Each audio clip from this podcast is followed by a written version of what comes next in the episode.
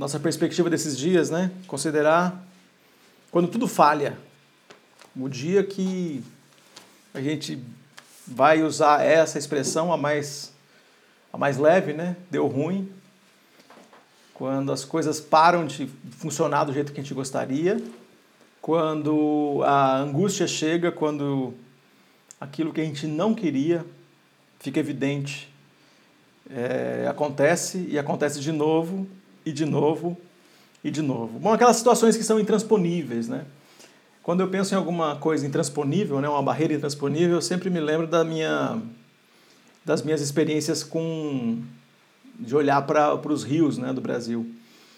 É, como eu cresci no Paraná, a minha, a minha infância, né, até começo da adolescência, foi no Paraná, e algumas vezes é, atravessando aqueles rios que tem por lá. Tem alguns rios que são grandes, o Rio Iguaçu e o Rio Paraná, por exemplo. Mas é, eles começaram, a gente me lembro da gente atravessando as pontes nas estradas por lá, mas é, nada se compara a depois é, conhecer outros rios, né? Conhecer outros rios que são enormes aqui no nosso no nosso país. É, o Rio Paraná e Rio Iguaçu são grandes. Mas é, depois que conheceu o Rio Negro, o Rio Amazonas, o Rio Solimões, é incrível. Né? Você olhar de um lado da margem e você não vê o outro, e é um rio. É um rio, você não vê a outra margem, você não vê o outro lado, você não. E, e eu estou falando desses rios, mas tem outros, outros rios que são que ainda são é, conhecidos lá da bacia amazônica, que também estão nessa proporção. Me lembro quando eu conheci também o Rio São Francisco, e tem alguns lugares do Rio São Francisco que ele é bem, ele é bem é, largo, né? ele é bem, ele é uma barreira intransponível. Mas às vezes que a gente navegou, é, é que eu naveguei lá no, no Rio Madeira, no Rio no Rio Amazonas, é, me lembro da, da, das últimas vezes quando a gente estava navegando com os barcos da.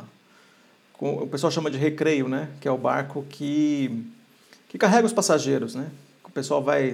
Para viajar nesse barco, você tem que levar a tua rede e você engancha a tua rede e você vai do, do lado, né? Imagina isso, né? Viaja do lado de uma outra pessoa de rede também que pode ser teu conhecido ou pode ser pessoa, uma pessoa que você nunca viu e você viaja dois, três dias.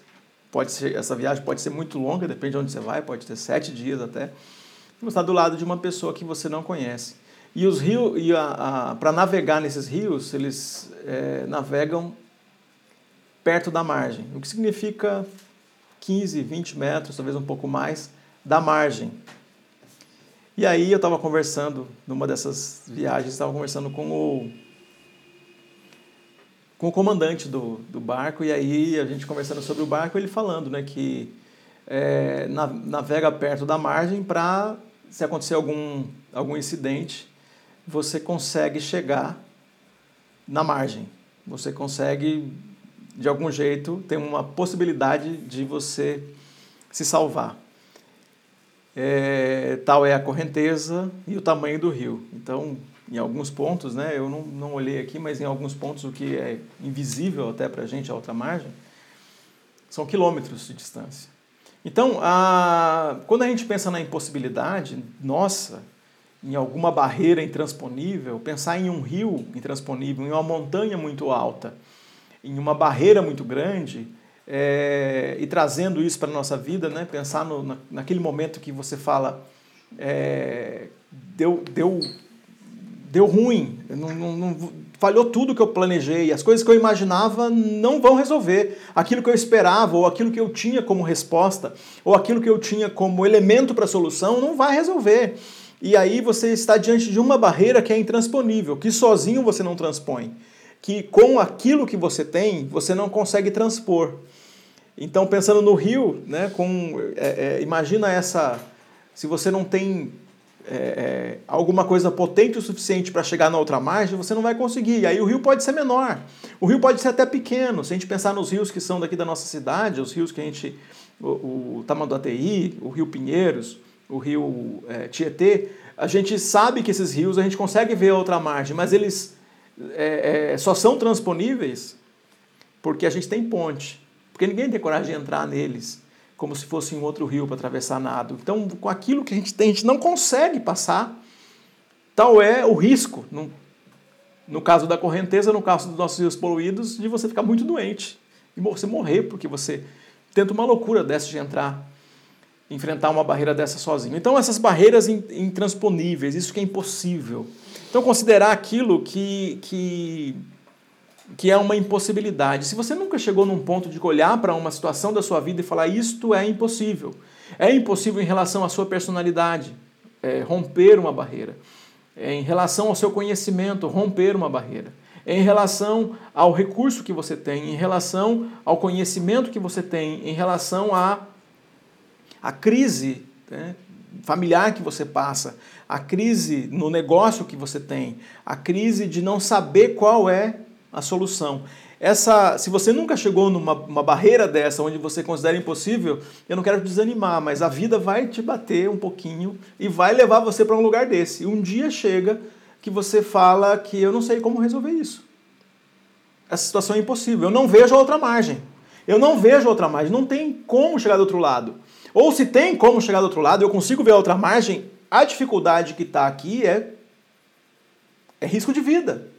É uma loucura tentar, é, com os meios que eu tenho, ultrapassar essa barreira, subir essa montanha, romper esse vale, romper esse, essa barreira que é intransponível. Isso, então, não é incomum. Muita gente chega nesse ponto daquilo que a gente pode considerar que é impossível.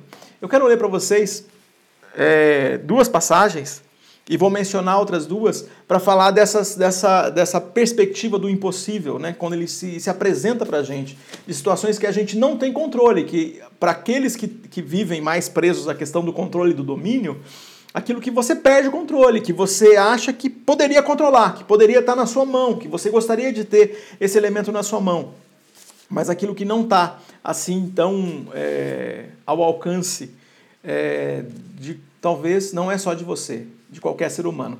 Jeremias 32, versículo 17, é o primeiro versículo que eu quero ler, diz assim: Ó soberano Senhor, tu fizeste os céus e a terra, com a tua mão forte e teu braço poderoso, nada é difícil demais para ti.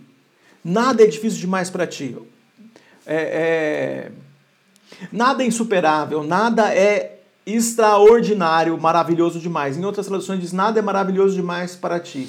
Então, nada, esse, isso que a gente fala que é impossível para nós, para ele não é. Para ele está num outro campo. Então, o, o, o, o impossível não existe se a gente considera o poder e considera quem Deus é. Vou continuar falando disso. No versículo, 17, no, no, no versículo 27 desse mesmo capítulo, a mesma, a mesma afirmação: Eu sou o Senhor, o Deus de toda a humanidade. Acaso alguma coisa é difícil demais para mim? Tem alguma coisa que seria difícil demais para mim? É, e eu queria agora é, pensar nisso. Tem alguma coisa, então Deus dizendo assim: tem alguma coisa que é difícil demais para mim? Então, considera agora.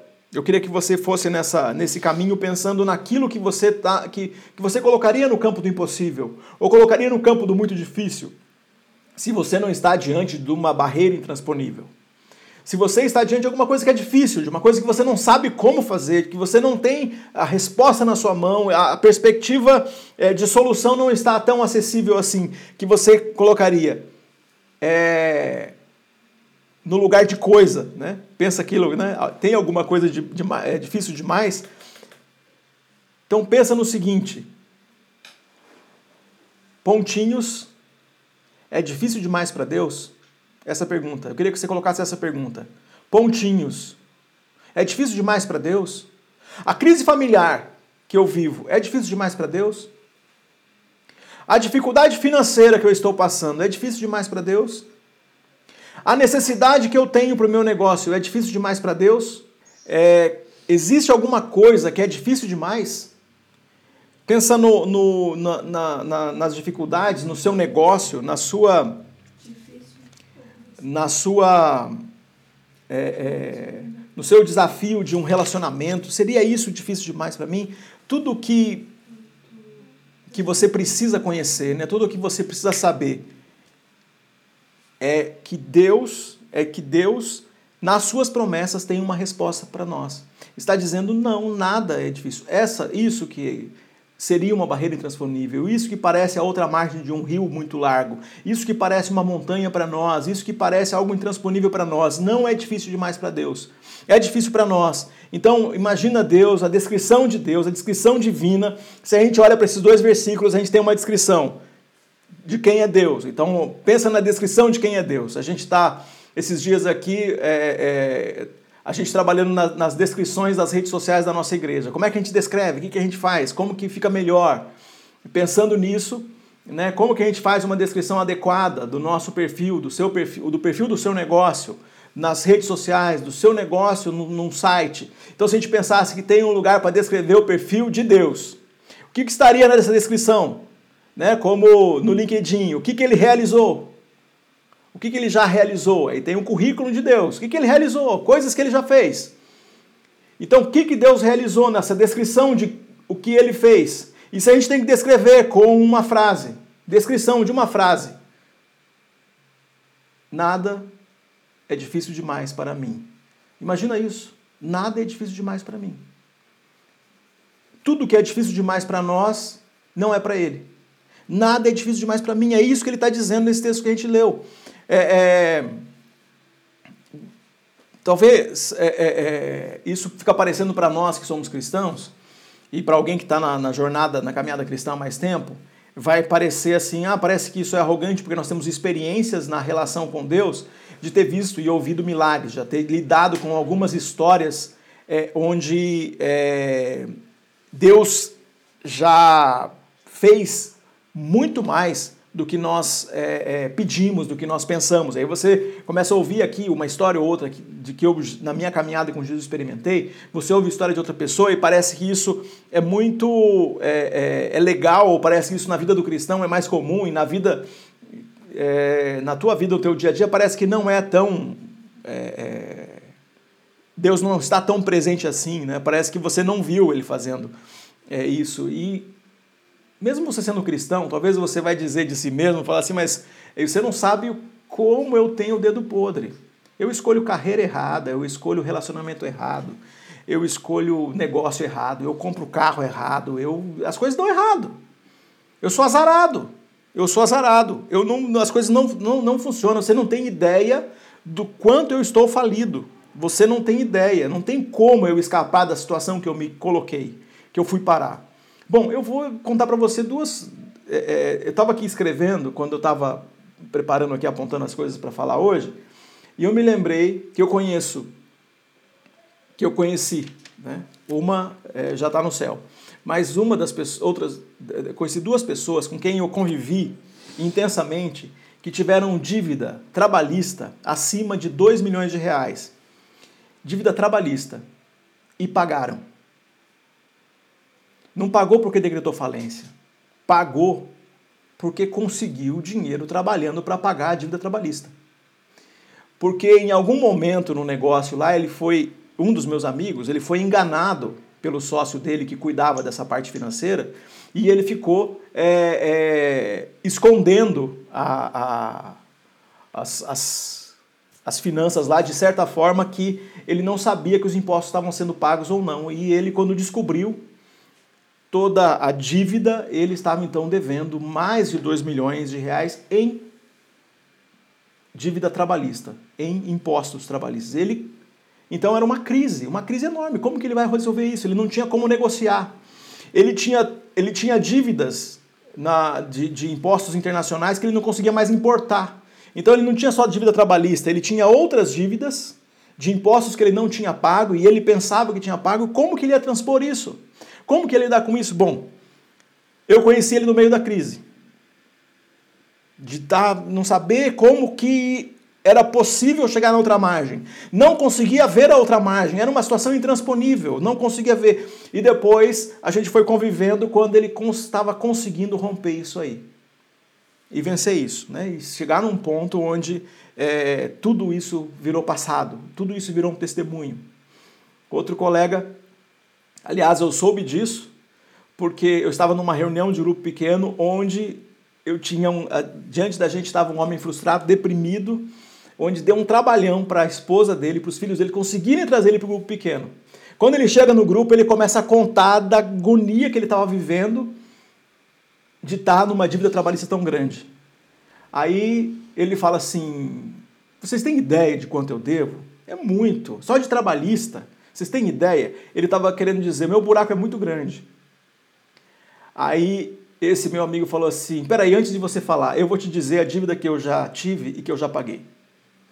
E era semelhante, por isso que eu falei com esses dois homens que tinham essa dívida. Parecia intransponível. E tudo que eles viveram passava por isso que eu quero falar para vocês.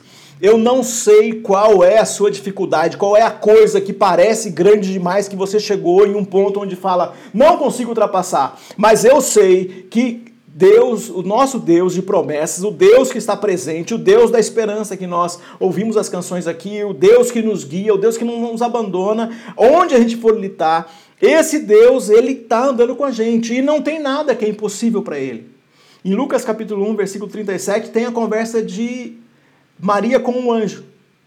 O anjo, quando está falando para ela, anunciando que ela vai, é, é, ela vai ficar grávida e ela vai dar à luz a Jesus Cristo, ela fala: Isso é impossível. O texto, Lucas capítulo 1, versículo 37, o anjo diz: Nada é impossível para Deus. Continuando, né, naquela, na, no meio daquela situação, então uma mulher dizer como que pode uma mulher ficar grávida sem ter relação sexual. Isso é um, uma loucura pensar isso. Como pode? É uma loucura pensar isso hoje, era naquele tempo, e, e a gente olha para isso e nós acreditamos né, nesse, nesse presente que Deus nos deu, que é Jesus, essa, essa, essa ação sobrenatural. Mas como que a gente pode olhar para tudo isso e pensar na, na, em uma, uma, uma situação é, prática, quando eu estou diante daquilo que deu ruim, do plano que falhou, das coisas que não funcionam.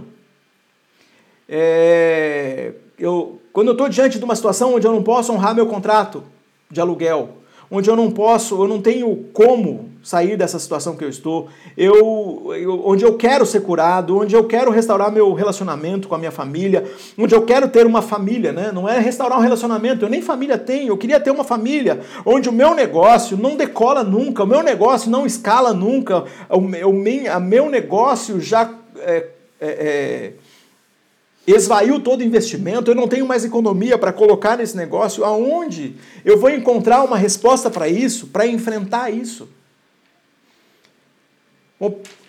Antes de falar o próximo versículo, que também fala do impossível para os homens ser possível para Deus, é, a resposta para isso é pensar, pensa comigo, o Espírito Santo é Deus, Deus que está andando com a gente. E o Espírito Santo é completamente ativo na criatividade, em criar soluções, criar é, é, apoio, criar cuidado para nós. Ele está presente. Lucas 18, 27 também é uma, um outro versículo que fala sobre essa o, é, o que é impossível para o homem é possível para Deus. É Jesus mesmo dizendo isso. Então, pensa nesses, nesses problemas. Né? Eu queria que você é, é, fizesse agora uma, uma viagem sensorial para esse lugar do seu problema, para esse lugar da sua dificuldade, para esse lugar onde você já esteve, ou talvez você está, onde você diz deu ruim, falhou tudo, não consigo sair dessa, é uma dificuldade intransponível. E nós vamos, podemos olhar para a economia do nosso país e falar: a dificuldade é muito grande. Não é intransponível, né? Quem já viveu aqui já passou pelo presidente Figueiredo, passou pelo presidente Tamar Franco, pelo presidente Collor, pelo presidente Fernando Henrique Cardoso, passou por muitos presidentes, pelo Lula, pela Dilma, e agora nós estamos com o presidente Bolsonaro. E em todas as circunstâncias a gente também teve situações onde dizer como que a gente vai passar por essa. Estamos aqui. Estamos aqui. Isso é uma prova de que dá para passar por isso. Então, quando a gente olha para a economia, é lembrar que alguns de nós aqui viveram num tempo que a nossa, a nossa inflação era de dois dígitos, de três dígitos. A nossa inflação era muito agressiva. A nossa inflação era tão grande que a gente cortava os zeros das nossas, das nossas, das nossas notas. A nossa nota era de 100 mil. A nota de 100 reais, um dia, foi de 100 mil. Cortava zero. Para poder falar Para a gente não poder falar que estava ganhando facinho, a gente ganhava um milhão e não significava nada. A gente passou por isso. Como é que a gente vai é, romper a crise econômica que a gente está passando? Como é que a gente vai romper a crise sanitária, a crise de saúde que nós estamos passando? Nós acreditamos em um Deus que está presente e dando resposta. Então, nessa viagem sensorial que eu estou te convidando, por um instante, eu queria que você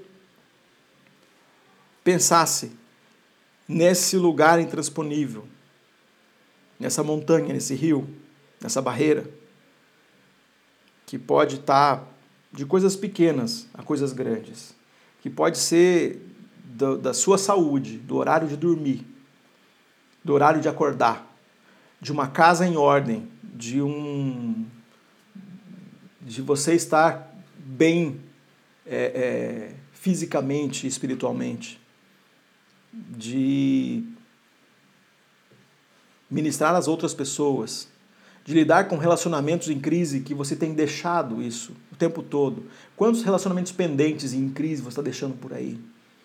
Como que você quer ministrar aos outros, sendo que você coleciona crises, rompimentos, destruição, é, rompimento e ataque? Como pode uma coisa dessa? Lidar com aqueles relacionamentos que você destruiu.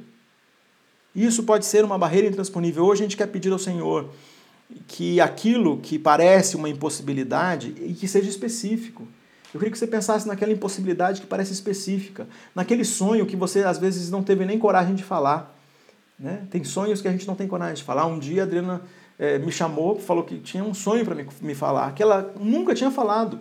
Não tinha falado, ela sempre teve o sonho. Não falou para os pais, não falou para mim, e ficou guardando. E um dia ela me chamou para falar. Eu sempre tive esse sonho e nunca tive coragem de falar para ninguém.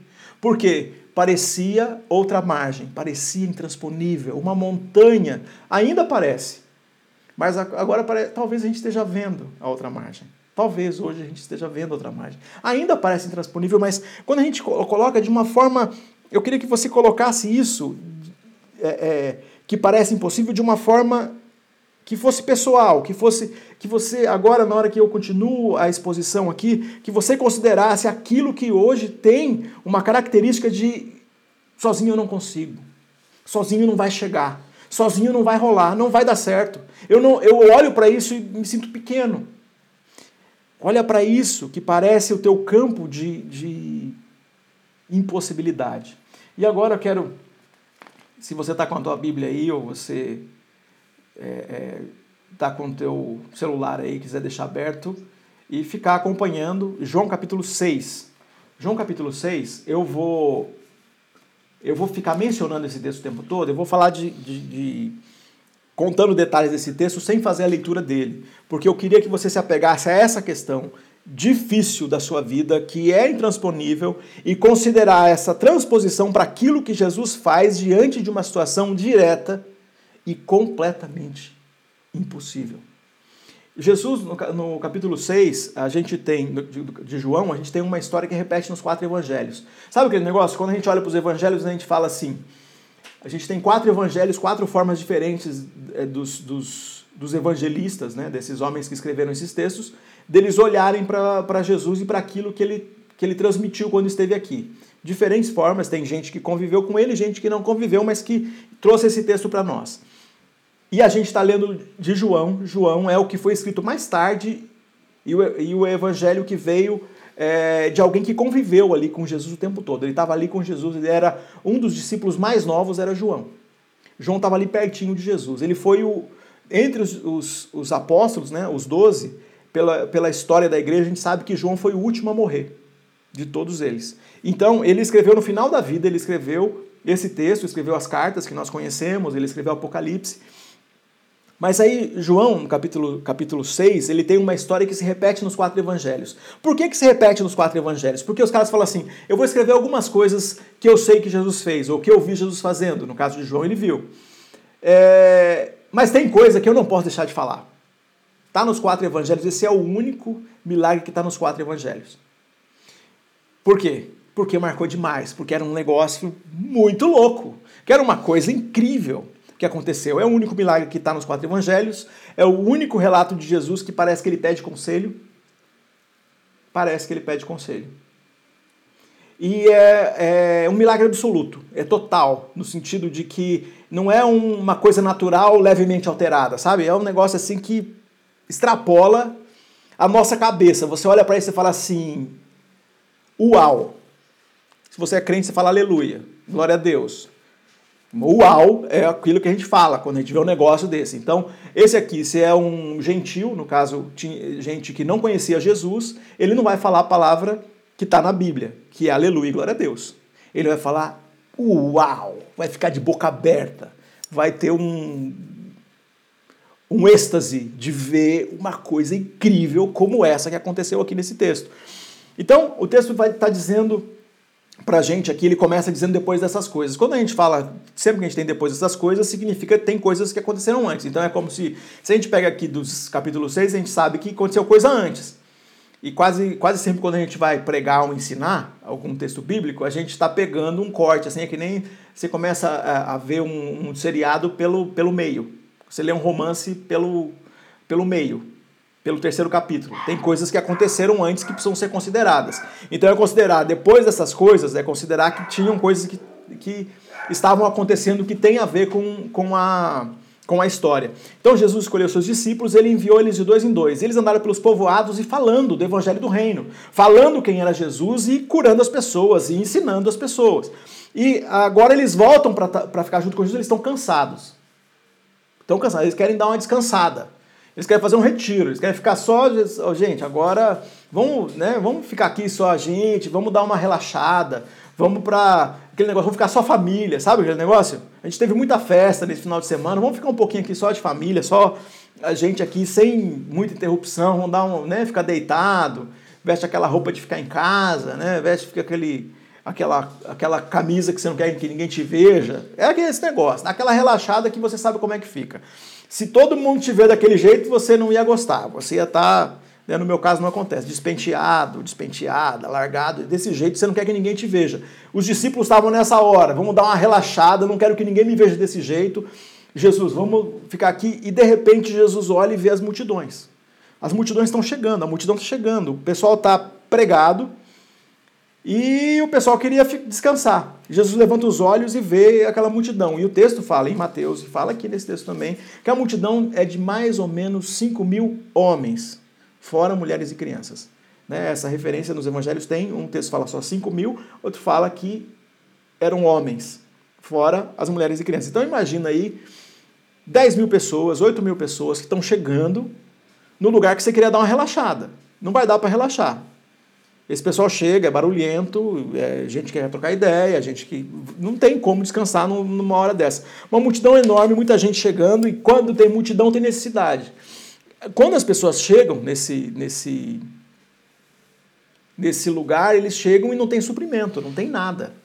Eles estão, né, e, e, e chegam para Jesus, chegam para os discípulos, e Jesus começa, faz uma pergunta. Parece que ele está buscando conselho. Fala para Felipe e, e começa aquela conversa, é, uma conversa já de é, Felipe. É, o que, que a gente pode fazer para alimentar essas pessoas? O que nós podemos fazer para alimentar essas pessoas?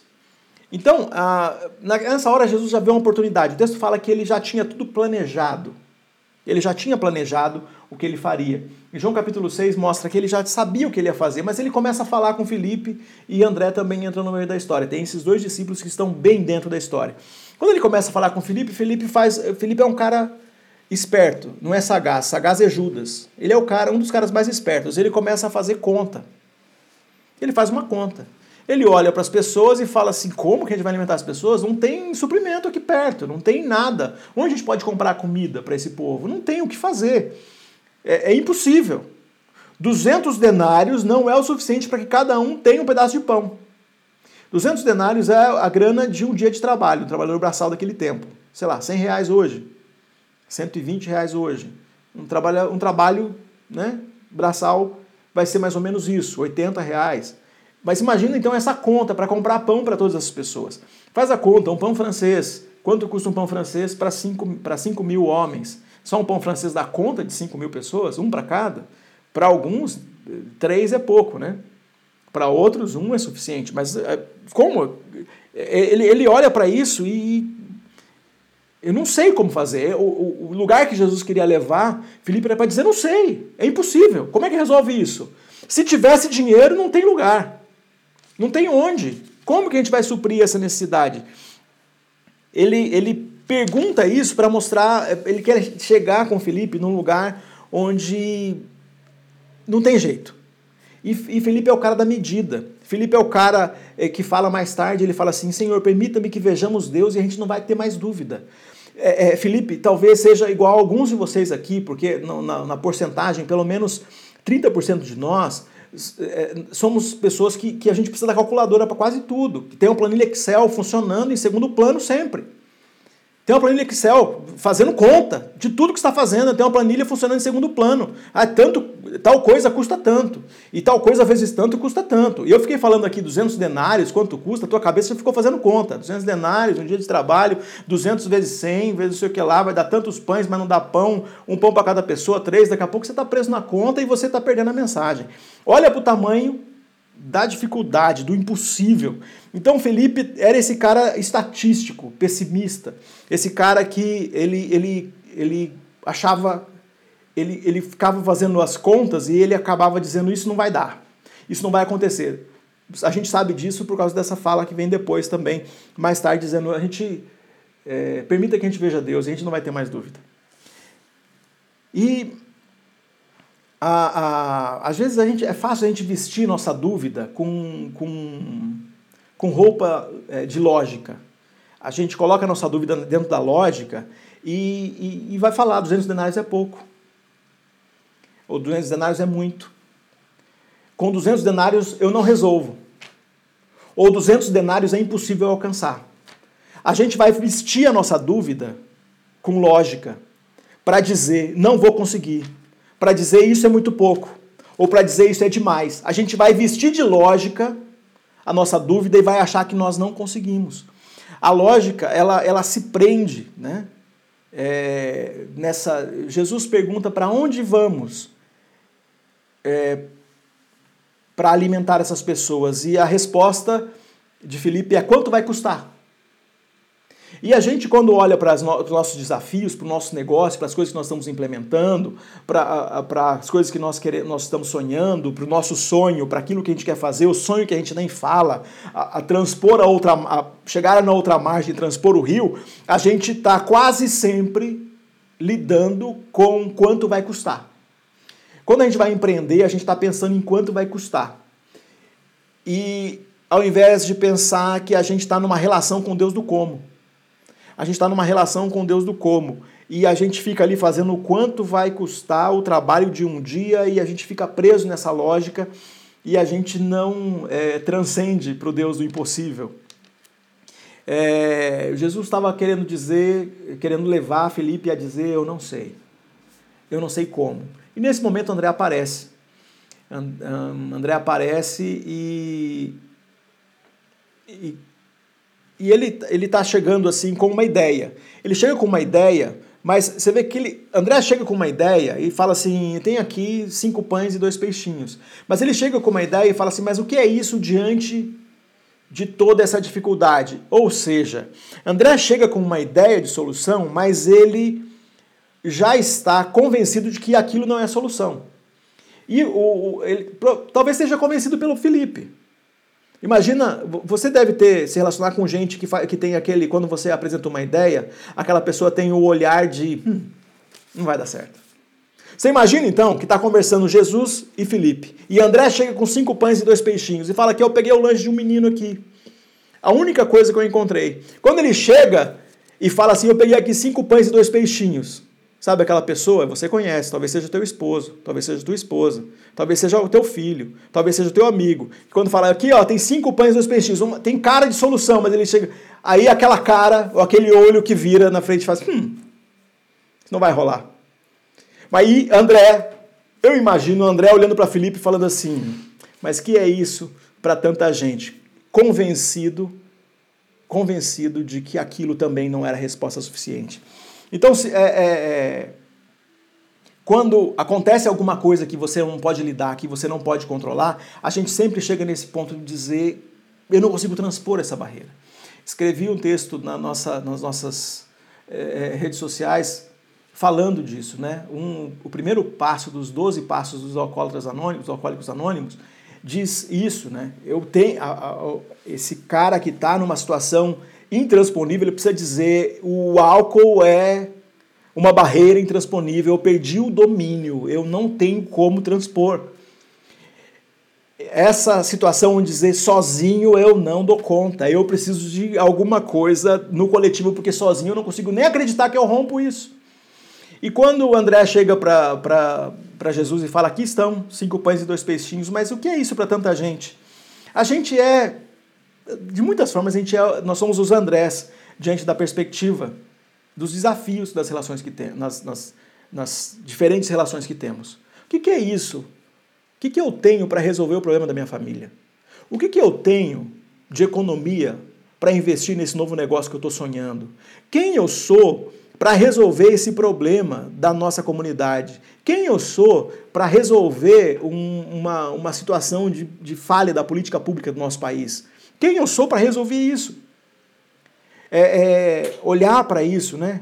Senhor, a minha capacidade é muito pequena diante dos problemas da nossa cidade, diante é, da dificuldade de desenvolvimento da nossa igreja, diante o problema é muito grande diante das poucas economias que tenho. O problema é muito grande diante de tudo isso. Então, é, não vou fazer, né?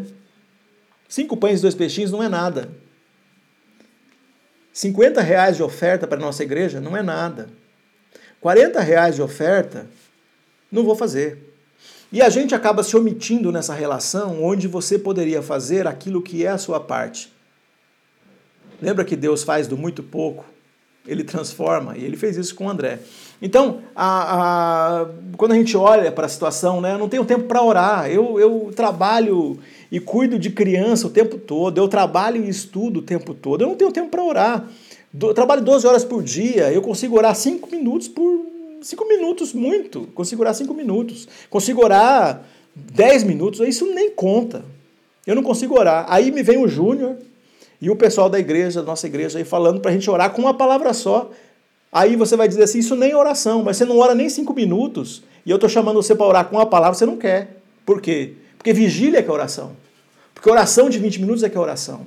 Mas você não consegue orar nem cinco minutos. É, olha só como a gente está numa crise. Você quer muito, mas você não anda aquela, aquele espaço que é possível você andar, aquele espaço que você pode dar, aquele teu passo, aqueles 50 reais de oferta, aqueles cinco pães e dois peixinhos, aquilo que está na sua mão não está diante de Deus, está guardado para você, como se fosse uma reserva estratégica. O que é isso diante de, da fome de 5 mil homens? Não é nada. Não é nada. Uma, uma palavra, né? Aquilo que era tudo cinco pães e dois peixes. Tudo que o menino tinha, tudo que André conseguiu achar, também era tudo que Jesus precisava para começar alguma coisa que é incrível. Né? Um milagre onde os doze discípulos são envolvidos e, é, e, eles pegam esses, esses peixes, e peixes, os peixinhos, né, tá, tá descrito aqui, imagina assim, são é, como se fosse sardinha na salmoura. Então não é, não é um, sei lá, um peixe grande, não é um pacu, não é um salmão, não é um, é um peixe pequeno, não é um atum, é um peixe pequeno. É um peixe do lanche, é um peixinho. E os, o pão é, é um pão, o pão dos pobres, né? Daquele tempo, o pão dos pobres é o pão sem fermento, é, é semelhante ao pão sírio que nós conhecemos. É um pão duro, né? Que quebra, uma panqueca grande, que não é o pão como nós conhecemos aqui, não é um pãozão, também não é o pão francês, é um outro tipo de, de, de alimento que, que não faz parte do nosso dia a dia, ainda que a gente possa encontrar em algum lugar. Jesus pega esse, esse, esses, esses elementos aí e faz um milagre. Ele faz o impossível acontecer. Os discípulos é, é, dividem os grupos, né? E aí eles come a multiplicação começa, até que todos ficam satisfeitos. Só que o texto do versículo 12 diz até que todos ficam satisfeitos, todos sejam fartos, né? E ele faz o impossível, porque com 200 denários não compraria para que todos pudessem ter um pedaço. Bom, Jesus faz o um milagre porque todos ficam fartos e no final os discípulos juntam 12 cestos do que sobra. E aí acontece uma outra coisa. Eu imagino quando está juntando ali Felipe e André, passam um do lado do outro ali, cada discípulo com um cesto do que sobrou, eles se olham assim e falam: Nossa, o milagre foi tão grande que o povo não ia dar conta de comer tudo. Olha só. Fica impossível para o outro lado. Qual é impossível para o outro lado? A fartura é tão grande que o povo não dá conta de comer tudo. E eu imagino que o cara faz a conta e fala assim: se o pessoal comesse o dobro, ainda sobrava. A conta vai para o outro lado. Fica impossível dar conta do tamanho da multiplicação daquilo que era incrível, incrível o que aconteceu.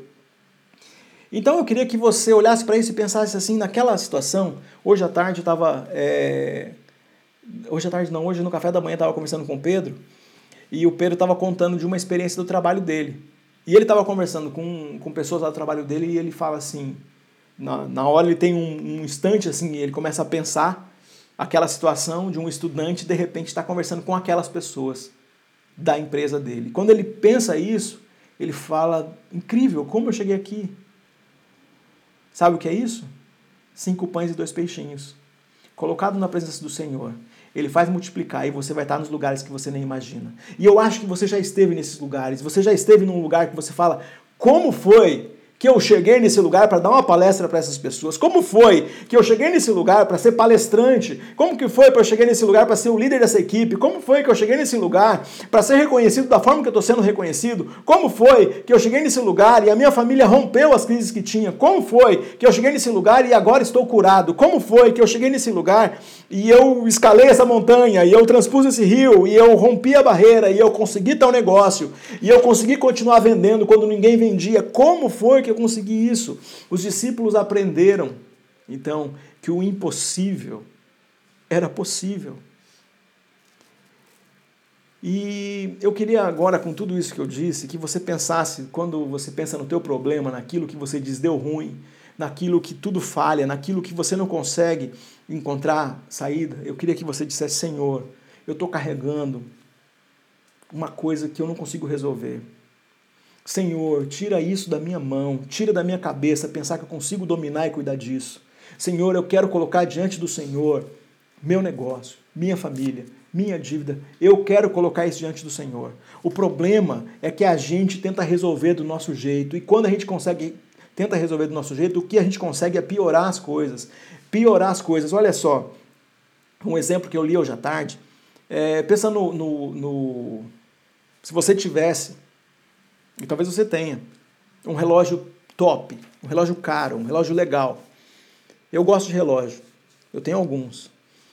E sempre. Relógio é uma coisa que me fascina, uma coisa que eu gosto de ter. Mas olha só, se tivesse um relógio bem legal e o teu relógio para de funcionar, se você tem um relógio legalzão, daqueles caros, daqueles bem caros, um, relógio suíço, e o negócio, o relógio para de funcionar. Ele parou de funcionar e você não sabe o que é, por que ele parou de funcionar. Aí você pega uma chave de fenda e vai mexer no teu relógio para ver se você consegue resolver. Você abre ele, mexe lá dentro, não consegue resolver. Aí você fecha ele e leva para o relojoeiro, para o cara que sabe consertar relógio suíço. O cara manja. Você entregou para o cara.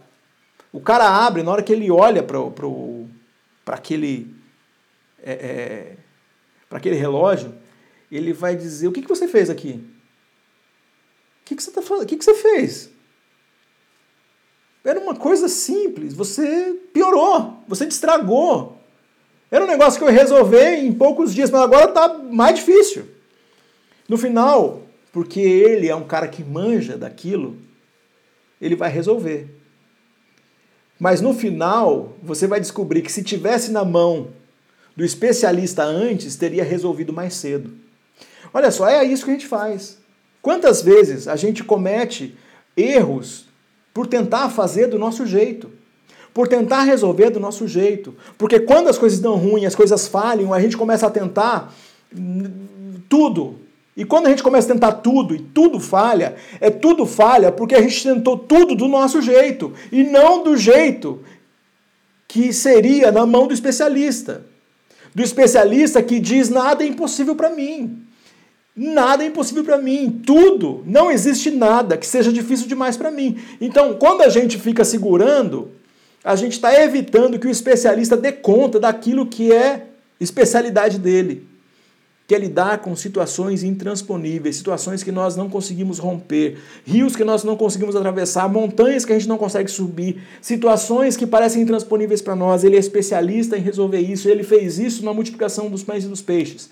Ele alimentou mais gente do que era possível ser alimentada, ele todo poderoso nessa nessa nesse caminho. Então eu proponho para você, dizendo no começo, Senhor, eu não consigo resolver eu não consigo resolver essa confusão. O meu problema está aqui. Antes de dar um monte de nó né, e piorar a situação, diga isso, diga isso para ele, coloque isso diante dele.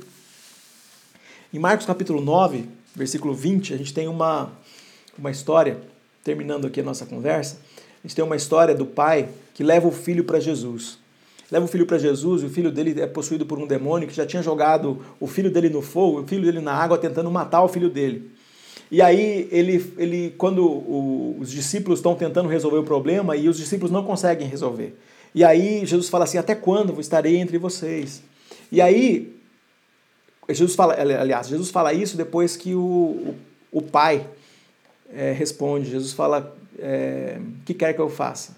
Aí o pai fala assim: se podes fazer alguma coisa, liberta, né? ele constrói essa libertação do filho, mas o, o lance é, quando chega no se podes, Jesus fala assim: se podes?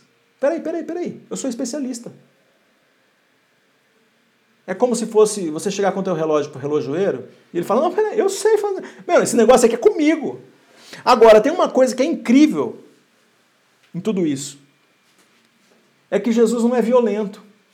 Ele não vai te violentar. Apesar de ter um monte de, de, de, de gente religiosa que vai violentar você, que vai ser agressivo naquilo que ele acredita, que vai é, é, atacar você. Jesus, e a palavra ensina pra gente, Jesus não é agressivo, ele só vai pegar o seu problema, lidar com isso, se você disser, Senhor, te entrego aqui a minha dificuldade, está diante de ti o meu problema. É, Isaías 30, 18 diz: O Senhor esperará até que se voltem para Ele, para lhe mostrar seu amor e compaixão.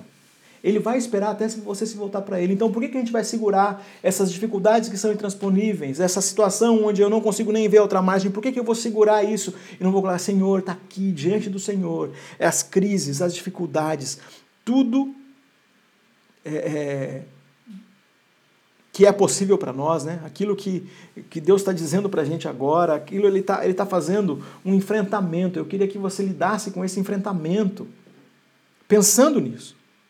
O que Deus está dizendo para a gente agora seria: tudo é possível para quem se preocupa, tudo é possível para quem tenta resolver sozinho, tudo é possível para você que não desiste? Não. Tudo é possível para Deus. Aquilo que é impossível, o seu impossível pode estar diante dele. E o desafio para nós é lidar com isso, porque tudo é possível ao que crê em Deus.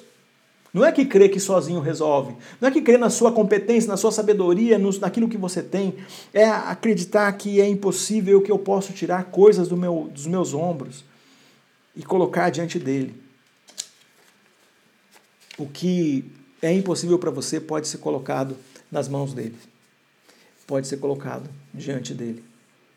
Eu quero fazer uma oração com você. É... E eu queria que você pensasse nisso.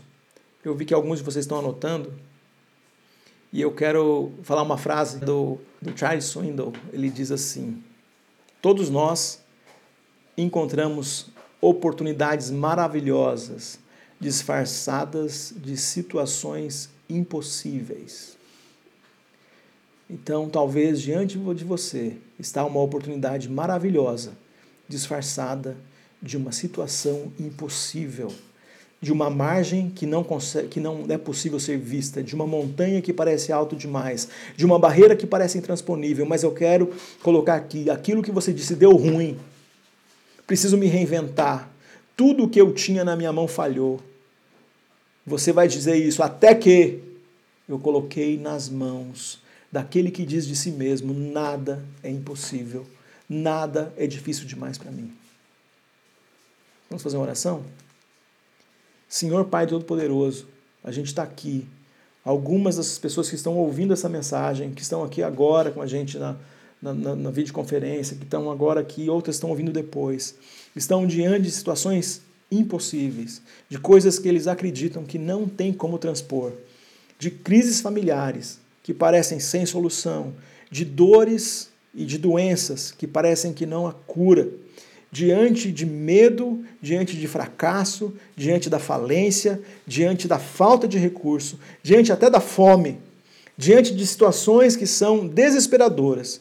Senhor, a gente está aqui diante do Senhor, colocando cada pessoa que está ouvindo essa mensagem agora, para acreditar como o Senhor fez o impossível na multiplicação dos pães e dos peixes, como o Senhor diz para nós na tua palavra, que nada é difícil demais para o Senhor. O Senhor se manifesta na nossa vida, na nossa história, provando para cada um de nós aqui que na nossa crise, na nossa história, no nosso sonho, o Senhor se revela como Deus da oportunidade, onde nada é difícil demais para o Senhor, onde não há montanha muito grande, não há rio muito largo, não há dificuldade alguma que a gente no teu poder não possa transpor. Senhor, mostra para a gente a luta que a gente deve lutar, se a gente está iludido por uma margem que de fato não é para a gente chegar. Senhor, mostra para a gente, nós queremos o teu discernimento. Mas, Senhor, se há uma oportunidade para cada um aqui disfarçada em situação impossível, em nome de Jesus, Senhor, revela para nós. Nós queremos lutar com a tua força para experimentar a tua verdade e a tua vontade em nossas vidas. Senhor, seja presente. Que a tua mão esteja nos guiando, como a gente cantou agora há pouco, guiando, direcionando, mostrando, Senhor, que a tua presença seja sentida por nós e que a gente não seja arrogante, a ponto de ficar esperando até o último minuto para entregar nas suas mãos. Senhor, nós queremos aqui entregar nas suas mãos nossos desafios, nossos sonhos, nossas carências, nossas necessidades de partida. A gente não vai entregar no final, a gente não vai entregar na hora que já quebrou, estragou tudo, nós queremos entregar de partida. Senhor, aqueles que estão sonhando com, um novo negócio, em empreender, Senhor, em nome de Jesus, queremos entregar hoje. Agora não queremos entregar lá na frente, está diante do Senhor tudo que nós temos sonhado para que o teu nome, o teu reino seja poderoso e grande nas nossas vidas. E aqueles que ainda não tiveram um encontro com Jesus, aprendam, descubram que essa outra margem que o Senhor tem não é só para esta vida, é para toda a vida. A possibilidade de vencer o pecado, de vencer o sofrimento, de vencer a angústia, de preencher o coração, de encher a alma, de viver uma vida plena aqui e agora, é possível no Senhor. Nos abençoa, Pai. Nos abençoa. Em nome de Jesus. Amém. Amém.